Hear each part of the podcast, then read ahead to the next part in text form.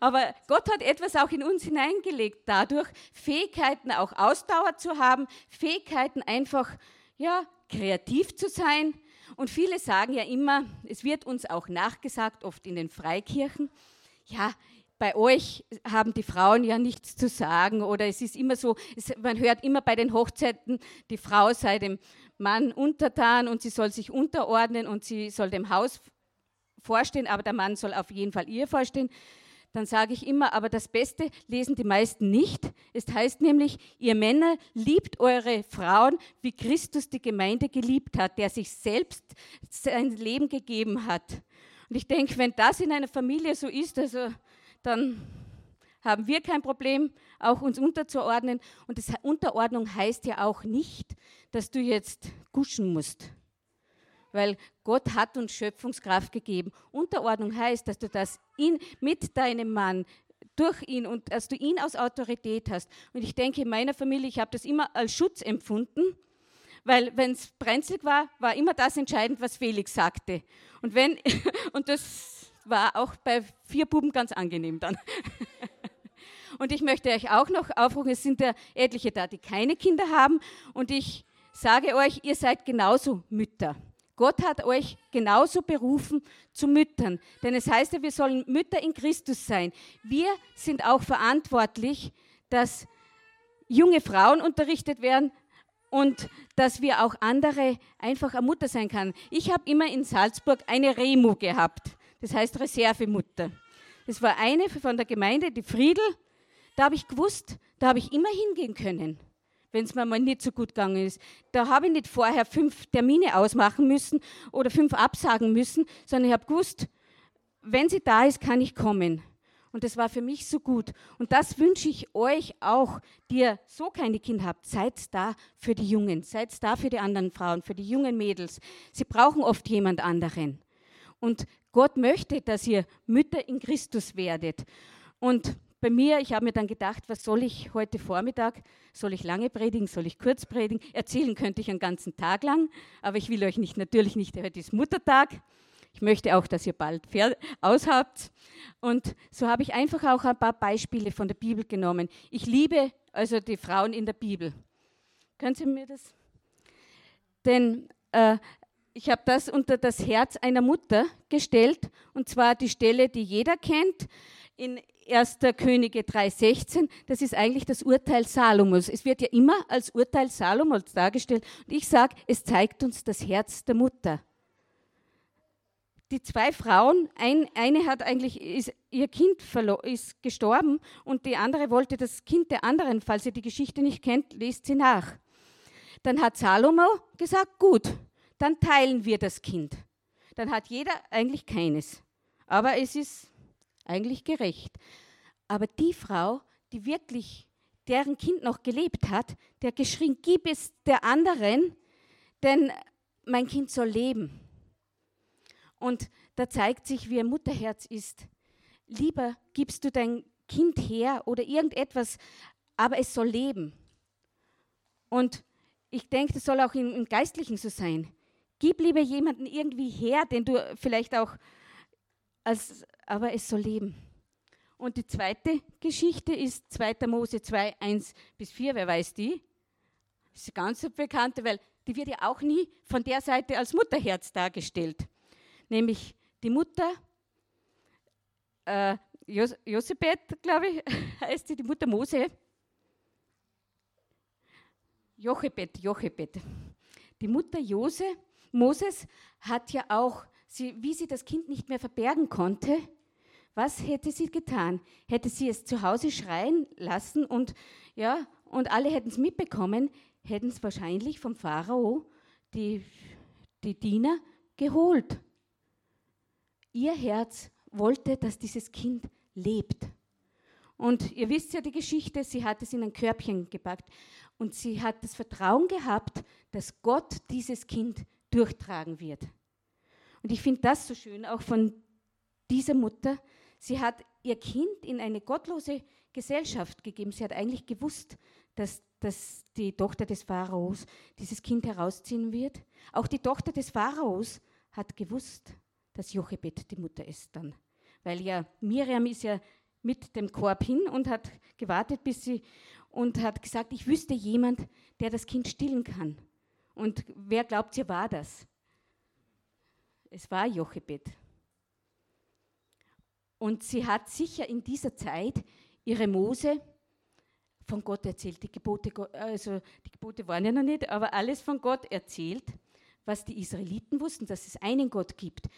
Unter den Ägyptern ist aufgewachsen in einer Familie, wo es für alles einen Gott gegeben hat. Aber Josef hat die, hat die Gewissheit gehabt, Gott wird mein Kind durchtragen. Und das ist auch noch etwas, was einfach, wenn wir als Mütter oft so, wie am Anfang, weil Gott nicht alles alleine machen wollte, schuf er die Mütter, wisst ihr, wir Mütter müssen auch nicht alles alleine machen.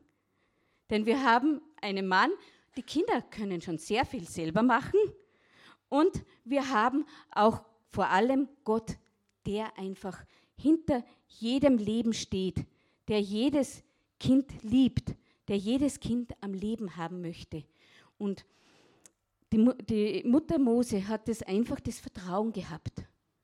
Und merkt euch, auch wenn unsere Kinder oft in einer gottlosen Welt rundherum sind, was wir ihnen mitgeben, das bleibt im Herzen. Und es wird sie davor schützen, in, auch in einer gottlosen Welt einfach nicht an Gott zu glauben. Macht den Kindern Gott groß und nicht, du darfst nicht, weil das darf man nicht und das sollte ein Kind in der Gemeinde nicht machen und das nicht und das nicht, sondern zeigt ihnen einen großen, liebenden Gott, der auch das Kind in einer Welt, die verloren ist, bewahren kann. Und ich denke, da, da liegt so viel drinnen. Einfach Vertrauen. Kannst du? Und meine Lieblingsbeispiele, ich glaube, das wissen einige schon, die mich kennen, von Mütter in der Bibel ist natürlich die Hannah. Sie ist die Mutter Samuels. Die Hannah hat ja keine Kinder bekommen und zwar eine zweite, die Pinas, die hatte Kinder. Und Hannah hat darunter gelitten, dass sie kinderlos war, aber sie hat das auch nicht akzeptiert. Sie ist zu Gott gegangen und hat Gott angerufen, nicht um ihretwegen, damit sie jetzt Mutter ist und vielleicht einen besseren Stand hat, sondern es war auch in der Gesellschaft. Du warst ohne, ohne Kind eigentlich rechtlos, du hattest keine Altersversorgung, obwohl der, ihr Mann ihr immer wieder sagte, ich sorge für dich, ich liebe dich, aber ich möchte ein Kind, weil euch in der, in der Kultur es unmöglich war, als Frau ohne Kind zu sein. Und sie ist in den Tempel gegangen. Und wisst ihr, der war es egal, was auch der Eli gemeint hat. Es war nicht üblich, dass eine Frau so weit vorgegangen ist und still geweint, geschrien fast hat, weil er hat ja geglaubt, sie ist betrunken. Wisst ihr, wie wir uns vor Gott benehmen, ist eigentlich egal, wenn es aus unserem Herzen kommt. Aber bring deine Not zu Gott, egal was es ist. Gott hört dich. Und dem Eli war es ja eher lästig, dass sie so im Tempel aufgefallen ist eigentlich. Und hat darin aber auch von Gott dann bekommen, du wirst in einem Jahr einen Sohn haben. Und Hannah hat dann keine Fragen mehr gestellt. Ja, wie wird das jetzt sein und wie wird, sondern sie ist fröhlich vom Tempel gegangen nach Hause und wirklich, sie hat nach einem Jahr ein Kind gehabt. Und ich finde es so toll, dass sie nie, sie hat nie einen Vorwurf an Gott gemacht. Sie hat ihrem Mann keinen Vorwurf gemacht. Sie hat nicht gemacht, soll, soll man das oder das oder das probieren, sondern sie hat einfach auch Gott vertraut und dann, wie sie die Zusage gehabt hat, das war ja auch nicht am nächsten Tag, dass sie schwanger war. Weil wenn es ein Jahr dauert hat, hat sie noch drei Monate warten müssen. Aber sie hat einfach vertrauen können. Auch dann, also die Geschichte ist so, so toll einfach. Sie hat dann Gott versprochen, dass sie dieses Kind ihm weihen wird. Und es war ja eine Zeit, wo eigentlich Eli Priester war, wo alles daneben gegangen ist im, im Tempel. Also in Silo war die Stiftshütte, es hat ja noch keinen Tempel gegeben. Es war die Stiftshütte, wo auch das Volk jedes Jahr hinpilgerte, um vor Gott äh, Sündopfer zu geben, um eben Versöhnung wieder zu haben. Und es ist im Tempel furchtbar zugegangen. Wenn ihr euch das durchliest, in 1. Samuel, Buch im ersten Kapitel, in den ersten Kapiteln steht die Geschichte auch von Hannah. Eli war eigentlich unfähig, Kinder zu erziehen. Bei seinen Söhnen hat er total versagt. Aber Hannah hat Gott dieses Kind versprochen. Sie hat gesagt, wenn du mir einen Sohn gibst, dann werde ich in dir weihen. Und sie hat jetzt nicht gesagt, aber das, das, Herr, das geht doch nicht. Ich kann doch mein Kind nicht dorthin bringen. Schau dir den Eli an. Soll der ihn erziehen? Weil Samuel war zwischen drei und fünf Jahre. Manche sagen, sie wurden damals mit drei Jahren, also hat man gesagt, sie sind entwöhnt. Manche Bücher sagen, es war, sie waren fünf, also in diesem Alter eigentlich ein Kindergartenkind. Und sie hat das Kind hingebracht, hat gesagt, ich habe es Gott geweiht und er soll im Hause des Herrn dienen. Und Eli, also ich glaube, der ist dann einmal wach geworden. Er hat sich sicher erinnert an diese Hanna. Er hat vielleicht gar nicht an das ganz geglaubt, an diese Prophetie, dass sie in einem Jahr ein Kind haben wird. Aber sie ist jetzt da mit diesem Kind nach drei Jahren, weil die drei Jahre ist sie nicht, oder fünf Jahre ist sie nicht in den Tempel gegangen, solange sie das Kind gehabt und hatte sie. Und dann, glaube ich, ist er mal wach geworden und hat sich, die vertraut mir ihr Kind an. Ich glaube, dass er dem Samuel dann mehr mitgegeben hat, wie Gott ist, wer Gott ist. Und ihr wisst ja die Geschichte dann weiter. Samuel, also war dann der Prophet und ein Richter in Israel. Aber Hannah hat nachher noch Kinder gekriegt. Sie hat drei Söhne und zwei Töchter noch gehabt, aber nicht bevor sie nicht Samuel eigentlich Gott abgegeben hat. Und dieses Herz, das, das ist unbeschreiblich. Einfach die Liebe, sie hat, sie hat Samuel unendlich geliebt und sie hat ihn erbeten. Sie hat, und sie gibt ihn ab, weil sie es Gott auch versprochen hat. Und wisst ihr, Kinder sind nie unser Besitz. Kinder sind uns anvertraut.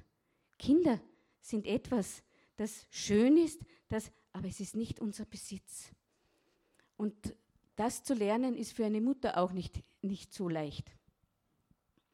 Und das nächste Beispiel ist ja die Maria. Maria ist für mich auch, also das, ihr kennt die Geschichte, sie, der Engel erscheinte einem jungen Mädchen, sie war sicher nicht älter als 16, sagt man, also nach, und erfährt, dass sie von Gott schwanger wird. Die ist jetzt nicht, also ich weiß nicht, ich wäre wahrscheinlich momentan, na, das will ich, das passt nicht, das will ich. Sie hat gesagt, sieh, ich bin die Magd des Herrn, mir geschehe nach deinen Worten. Und sie hat sich nicht gekümmert, wie, wer ihr Recht schaffen wird. In dieser Zeit hätte sie als ledige Schwangere eigentlich verworfen, gesteinigt werden können. Wisst ihr, sie war so, sie, so demütig. Sie hat gesagt, mir geschehe, wie du sagst. Und Gott wird für mich sorgen. Sie hat gewusst, Gott wird dafür sorgen, dass Josef, sie hat es Josef auch nicht gesagt. Also ich hätte sofort meinem Verlobten dann wahrscheinlich gesagt und gesagt, du, du brauchst da nichts denken, also ich bin nicht fremdgegangen oder sonst was, aber das und das. Wisst ihr, sie war ruhig und hat sich gedacht, Gott hat mir das gegeben, Gott wird mich auch rechtfertigen.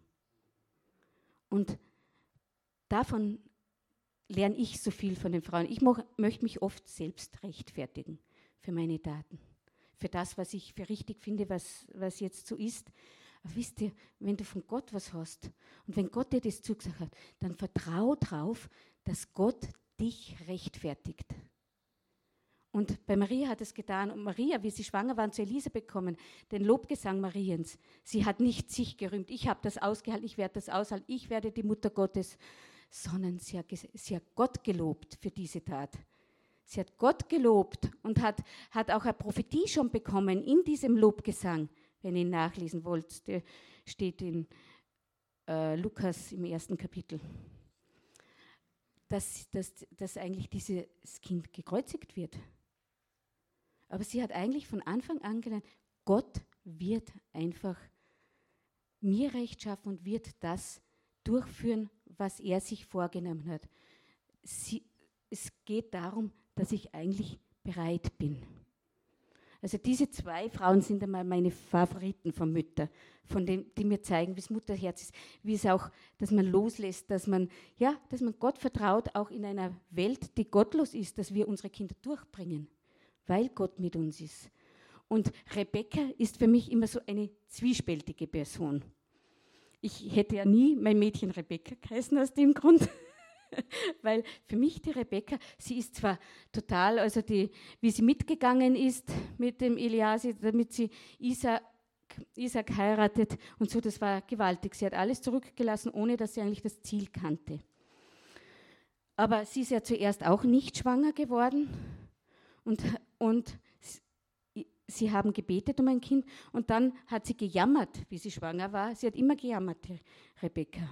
Sie hat gejammert, es tut mir alles so weh, es muss furchtbar zugegangen sein in ihrem Bauch, anscheinend, wie es in der Bibel steht. Und ich halte das nicht aus. Und warum bin ich überhaupt schwanger geworden? Und dann hat sie ja eine Prophetie gekriegt, dass zwei Völker in ihrem Leib sind und dass der zweite über den ersten herrschen wird. Also ich weiß nicht, ob Jakob diese Prophetie auch gehabt hat. Anscheinend hat sie auch da nur Rebekka diese Prophetie gehabt. Und sie hat dann Zwillinge bekommen. Und ihr wisst ja, Esau war der Erste und Jakob der Zweite. Und die Prophetie, Gottes Segen und das Volk Israel, eigentlich Vater des Volkes Israels zu werden, hat ja Jakob bekommen.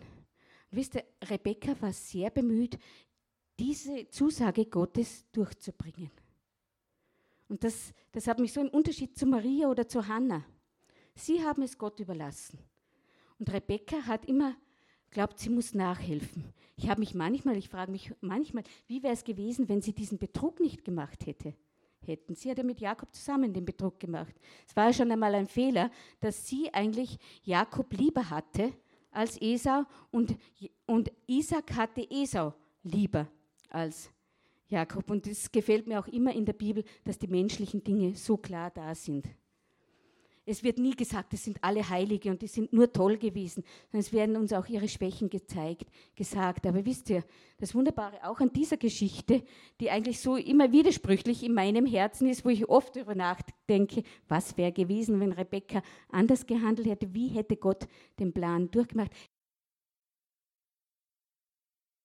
Wäre das gewesen, wenn, wenn Rebecca dort einfach das Gott überlassen hätte. Aber es ist eben so geschehen und Gott hat auch mit unserem Mist einfach was Gutes gemacht, an seinem Ziel gekommen. Und das ist vielleicht in manchen auch Ermutigung für uns, auch wenn wir oft einmal daneben sind, wenn wir einfach dann zu Gott gehen, ihm bitten, dass er es ändert, dann wird er auch, er hat die Möglichkeit, auch seinen Plan auch bei unseren Kindern immer durchzuführen. So, dann habe ich natürlich noch Merkmale einer christlichen Mutter, weil das sind alles, also bis auf Maria, sehr viel mehr Geschichten aus dem Alten Testament, aber es ist auch ganz logisch. Das Neue Testament ist in 70 Jahren geschrieben worden und das Alte Testament ist über Jahrhunderte geschrieben worden. Also haben wir sicher viel mehr Beispiele auch über Mütter im Alten Testament und über menschliches Leben als im, Neuen. Aber Merkmal einer christlichen Mutter, ich habe das so als Überschrift genommen, hm, was, was sollte das sein? Also, wir sollten einmal ein Mutterherz haben, das werden wir auch haben, glaube ich, jede, weil es ist der schönste Moment, wenn man das Kind nach der anstrengenden Geburt im Arm hält. Das ist irgendwie, da vergisst man alles und es ist total, also anders und ach, ich habe immer gesagt, das, ist das, das sind die schönsten Momente meines Lebens. Die, drum mir tun alle Leute, die nur ein, zwei Kinder haben. Ich habe so viele schönste Momente gehabt. Aber als christliche Mutter, ja, was stellt ihr euch vor? Die anderen stellen sich vor, die muss streng sein, die muss das, die muss die Kinder lehren, die muss, die muss, die muss. Mir war es eigentlich immer eine Freude, meinen Kindern von Gott zu erzählen. Mir war es eigentlich eine Freude, meinen Kindern zu sagen, wir haben einen großen Gott. Und auch vor einem todkranken Kind hinzuknien und sagen, Gott, auch dieses Leben, wie es bei Christian war, ist in deiner Hand. Ich kann es nicht festhalten, aber ich weiß, es ist in deiner Hand und ich kann es dir überleben und ich weiß, du kannst Wunder tun. Und ich weiß auch, wenn du mir dieses Kind nimmst, das war mein erstes und ich hätte eigentlich keines mehr bekommen sollen laut Ärzte, wenn du mir dieses Kind nimmst, weiß ich auch, dass es dein Wille ist. Und ich weiß auch, dass du mir mehr Kinder schenken willst. Und, und ich habe meine Kinder versucht, einfach die biblischen Geschichten mit Begeisterung zu erzählen und nicht, oh, beim Noah, da ist er ganz schön wild zugegangen und na, die anderen endlich, die haben das Gericht verdient. Sondern ich habe Ihnen auch erzählt, der Regenbogen erinnert uns immer daran, dass Gott nicht mehr so ein Gericht vollbringen wird. Und ich, ich, habe, ich hoffe, dass ich es geschafft habe, einfach zu zeigen, dass mir der Glaube an Gott eines der wichtigsten Dinge ist. Und es kommt auf uns Mütter an. Wir haben viel mehr Zeit, die Kinder im Glauben zu unterrichten wie die Männer. Wir sind viel mehr bei unseren Kindern. Was machen wir daraus? Sagen wir, das ist, das ist Arbeit der Kirche, das ist Arbeit der Sonntagsschule? Oder sagen wir, mein Glaube soll auch auf meine Kinder kommen, den sollen auch meine Kinder erleben. Die Sonntagsschule dient dazu, dass sie Gemeinschaft haben, dass sie mehr von Jesus erfahren, dass sie besser Gott kennenlernen. Aber die Hauptaufgabe ist bei mir. Und ihr kennt sicher die Stelle im 2. Timotheus 1,7, wo es eigentlich, wo Paulus Timotheus sagt, du hast ja, und äh, also den jungen Timotheus einsetzt für, als Gemeindeleitung, sagt, und du hast den Glauben von deiner Mutter und Großmutter. Also halte ihn fest, halte daran und du bist von, und die zweite Stelle bei Timotheus ist in 3, 14 oder 15, äh, du bist im Allen gelehrt, also von klein auf. Und das war durch seine Mutter und Großmutter. Denn der Vater von Timotheus dürfte gar nicht gläubig gewesen sein. In Apostelgeschichte 16 kann man darüber ein bisschen lesen. Er dürfte römischer Soldat gewesen sein auch. Aber die Mutter und die Großmutter haben, haben ihm das ins Herz gelegt. Und dass Paulus sogar sagen kann, du hast diesen Glauben und mach weiter darin. Und das ist eigentlich eine Aufgabe auch für Großmütter. Ich habe einmal so gesagt, na, ich möchte nicht, dass man zu mir mal, beim, wenn ich gestorben bin, nur sagt, die Oma hat gut kocht für uns, die Oma war immer da, die hat immer, immer was gehabt, sondern ich möchte auch, dass meine Kinder dann, oder Enkelkinder vor allem sagen können, die Oma hat uns auch erzählt, dass es an Gott glauben gut ist, dass Gott gut ist, dass Gott groß ist und dass Jesus unser Erlöser ist. Das ist ein Wunsch, was ich mir für meine Enkel wünsche, dass sie über mich das auch einmal sagen. Und nicht nur, dass ich vielleicht geputzt, gewaschen und gekocht habe, was ich auch ganz gern mache, aber diese Aufgabe haben wir. Wir haben nämlich nicht nur Aufgabe zu putzen, zu waschen und zu kochen und dem Mann alles schön hinzulegen, sondern wir haben wirklich Aufgabe auch, die Menschen um uns mit dem Evangelium zu erreichen und zu zeigen, wir haben vielleicht ein anderes Herz als unsere als Männer. Wir reagieren vielleicht manchmal gefühlsmäßiger aber auch, ich denke mir auch, unsere Welt braucht auch Gefühle. Es ist manches so kalt und wir Mütter, wir dürfen auch einmal weinen. Wir dürfen es auch einmal, die Kinder sagen, dass es uns heute zu viel ist. Und es ist ja so, wir müssen auch nicht alles alleine machen. Wir haben Gott, wir haben unsere Männer und wir haben auch die Kinder, die sehr viel schon selber machen können. Und in Titus, das ist ja die Stelle, die ist ja sehr eigenartig, wenn ihr sie vielleicht einmal wieder liest. liest. Ich habe wieder lachen müssen, weil da geht es ja darum, dass die alten Frauen nicht betrunken sein sollen und nicht, nicht Drahtstanden sein sollen. Ja, der, der Markus Loch, das steht wirklich so drinnen.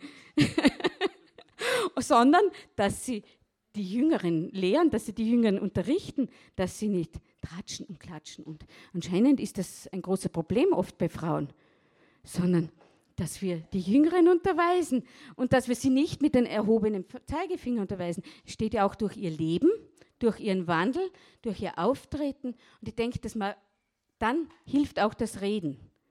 Und das wünsche ich wirklich euch allen, dass ihr Mütter und christliche und geistliche Mütter werdet, die die nächste Generation, die übernächste Generation, die ihnen die großen Taten Gottes sagt, die ihnen Gott groß macht, die ihnen Jesus als Erlöser darstellt, die ihr Vertrauen haben, dass Gott die Kinder ans Ziel bringt, wenn du sie ihm weißt.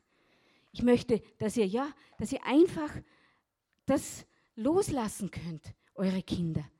Du brauchst nicht alles können bei den Kindern. Du wirst Fehler machen. Ich kann das wirklich aus Erfahrung sagen. Ich würde halt heute manches anders machen als damals. Aber ich wollte eigentlich immer, dass einfach, ich habe, wie ich mein, jedes Kind, wenn ich es nach der Geburt im Arm habe, gesagt, Herr Jesus, segne es und mach es einfach zu einem Kind, das dir nachfolgt. Egal, was es sonst macht in dieser Welt, aber mach es zu einem Kind, das dir nachfolgt. Und das ist bis heute das Größte in meinem Herzen. Egal, was meine Kinder sonst machen, sie werden immer meine Kinder sein und, sie, und ich bitte Gott, dass er sie einfach dorthin bringt, dass sie ihm nachfolgen. Weil es, ich habe mir auch einen Spruch gemerkt, den ich als junger Mensch mal gehört habe, wo er noch gar nicht so wichtig war für mich. Da hat mir jemand erzählt, ich habe ja immer Kinder, von meinem 17. Lebensjahr weg Kindergottesdienst und Kinderarbeit, also Kinderbetreuung gemacht in, in der Freien Christengemeinde. Und da haben wir auch so gesprochen, dann hat jemand gesagt, ja, bei einer Schulung, glaube ich, war es einmal, auch als Mutter, auch als, als Betreuer im Kindergottesdienst, sprich die ersten zehn Jahre oder bis sie in die Pubertät haben, sehr viel mit den Kindern über Gott. Erzähl ihnen die Wunder Gottes. Erzähl ihnen, was, in, was Gott in deinem Leben getan hat. Ermutige sie. Mach ihnen den Plan Jesu, dass sie Erlösung und Vergebung der Sünden haben, klar. Du hast die Zeit meistens bis zur Pubertät der Kinder. Dann Rede mit Gott über deine Kinder. Das heißt, bete für deine Kinder. Dann brauchst du, wenn du das die ersten Jahre gesagt hast, brauchst du dann nicht mehr viel reden. Sie horchen auch da nicht. Ich könnte euch viele Geschichten erzählen, wie meine Buben mich manchmal, äh, wie sie so 12, 13, 14, 15 waren, wie ich mir manchmal wie der größte Depp der Familie vorgekommen bin. Aber ich habe immer gesagt, ich habe ja den kleinen Tobi, meinen Knuddel. der war da so sechs, sieben Jahre alt, den habe ich immer noch knuddeln können, wenn die anderen total zickig oder zickig waren ja meine Kinder nicht, aber ein bisschen schroff und so waren, habe ich gesagt, also den Vorteil, viele Kinder zu haben, das müsst ihr einmal, das müsst ihr mal ausprobieren. Das ist wirklich, das kann ich nur jedem empfehlen. Weil ich habe es nie, und wisst ihr auch als christliche Mütter, seht es nicht, ach, ich habe schon, ich kriege das dritte Kind, eigentlich ist das ein bisschen schnell. Ich meine, es passt vielleicht nicht in unseren Zeitplan, aber es ist wunderbar. Das vierte Kind war wunderbar. Das fünfte Kind war wunderbar. Ich bin vom fünften vom Krankenhaus heimgegangen und habe gesagt, das war nicht das letzte. da haben sie schon alle gelacht. Und bei meinen Klassentreffen haben sie, war immer die Frage, zwei Fragen haben sie mir 15 Jahre lang gestellt. Bist du noch in der Kirche und hast du sechs Kinder? Weil ich, hab, ich bin eben damals in Salzburg, also in der Internatszeit eigentlich in die Freie Christengemeinde gegangen und das war damals ja ganz daneben irgendwie und habe immer gesagt, ich möchte sechs Kinder. Dann habe ich gesagt, in der Kirche bin ich immer noch. Bei sechs Kinder, zu sechs Kinder habe ich es nicht geschafft, weil der Tobias war der zum Abgewöhnen. Der war einfach immer krank und ja. Aber ich, ich wünsche euch wirklich, dass ihr mit Freuden Mutter seid, dass ihr Mutter in Christus seid, dass ihr Mütter seid, auch wenn ihr keine Kinder habt, die andere unterweisen in Liebe mit einem Mutterherz, nicht mit einem äh, ja, Strafgericht, sondern mit einem Mutterherz, dass ihr eine offene Tür habt für junge Leute, die auch im Glauben neu sind. Ich bin so froh, wenn, immer wenn ich Kerstin und George sehe, dass sie gerade ein schwieriges Alter, wo die Kinder von zu Hause sich eben von Glauben und so mehr viel sagen, dass sie ein Herz für dieses Alter haben. Und es wird ihnen zum Segen sein.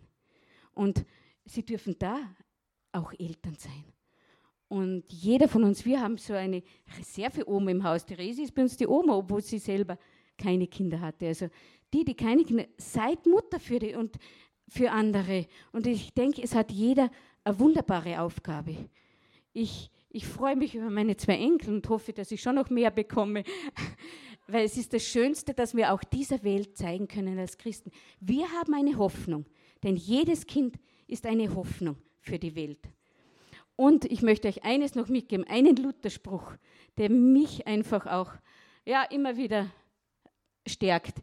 Luther hat einmal gesagt, alles müssen wir auf dieser Welt zurücklassen, aber unsere Kinder hoffen wir mit in den Himmel zu nehmen. Amen.